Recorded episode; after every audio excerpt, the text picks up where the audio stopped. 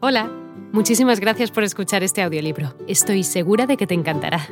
Me llamo Ana y a continuación podrás disfrutar de un previo del libro completo. Si te gusta lo que escuchas podrás descargártelo completamente gratis desde mi web, www.escúchalo.online. Un abrazo. Este es el momento en que el público europeo comienza a interesarse por el arte africano los artistas han marcado la pauta y, como ocurre siempre, el público acepta un criterio docto y sigue su ejemplo. Se hacen exposiciones, comentarios, estudios y panegíricos del arte negro. Hoy, a medio siglo de distancia de este fenómeno, este movimiento de admiración hacia el arte negro ha seguido creciendo y creciendo. En un principio debemos dividir el África negra en tres grandes zonas. La zona septentrional formada por los estados actuales de Mali, Alto Volta, Costa de Marfil y el norte de Ghana. Segundo, la zona central formada por los actuales estados de Guinea, Nigeria, Sierra Leona, Togo, Dahomey y Camerún. Y por último, la zona meridional formada por los actuales estados del Congo, norte de Angola y Rhodesia, sur del Gabón, etc. Zona septentrional. La cultura más antigua de esta zona es la del pueblo Tellem, que habita en el arco superior del Níger, en el actual estado de Malí, hacia los siglos XIV o XV de nuestra era. El terreno es poco propicio para la agricultura, por lo que se supone que eran ganaderos seminómadas. Todo el arte que hemos encontrado de estos pueblos se resume a unas figuras alargadas de madera, muy deterioradas por regla general, y que se cree pueden representar a los antepasados o algún fenómeno relacionado con el culto animista. Presentan casi siempre las manos elevadas hacia el cielo o extendidas en flexión en actitud de ofrenda. Sus estilizadas proporciones son muy características. Los Tellem no fueron un pueblo aislado, sino que mantuvieron activas relaciones con los pueblos del norte y este del Sáhara.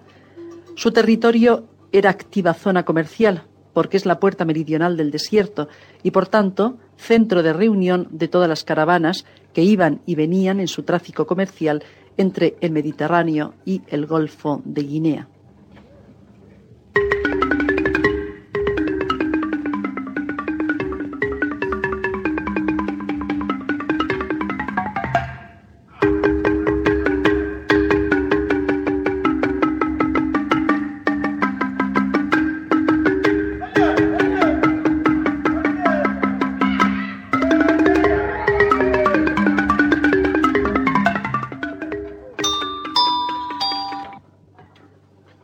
Hacia el siglo XV de nuestra era, un pueblo guerrero desplazó a los Tellen de su territorio y pasó a ocupar el sitio dejado por ellos, produciendo un arte muy diferente y son los Dogon. Habitaban ciudades entre las que cabe destacar Sanga, Ideli, Ombori, etc. Lo que hemos conservado de ellos también es de madera, pero no son exvotos alargados, sino máscaras muy expresivas que pueden considerarse entre las más antiguas de África, del siglo XV. En ciertos caracteres se parecen a las figuras Tellen, pero se diferencian de ellas en las proporciones, la expresividad sin concesiones y la abstracción de que hacen cara tanto en máscaras como en grupos escultóricos. Aparece muy diferenciado el sexo en algunos casos. El empleo de estas máscaras debe suponerse para actos de danza rituales sobre todo. Siguen produciendo figuras alargadas con los brazos extendidos hacia arriba, que era el estilo predilecto de los Tellen.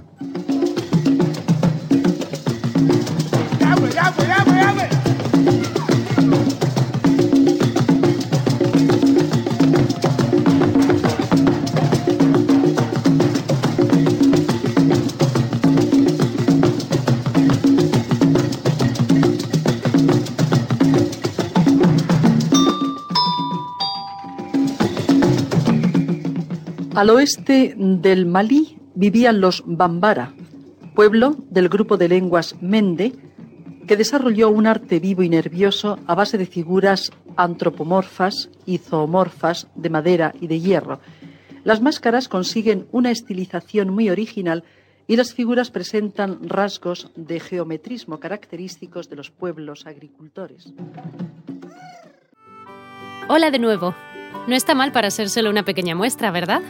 Si te ha llamado la atención, recuerda que encontrarás este audiolibro completo y gratis en www.escúchalo.online.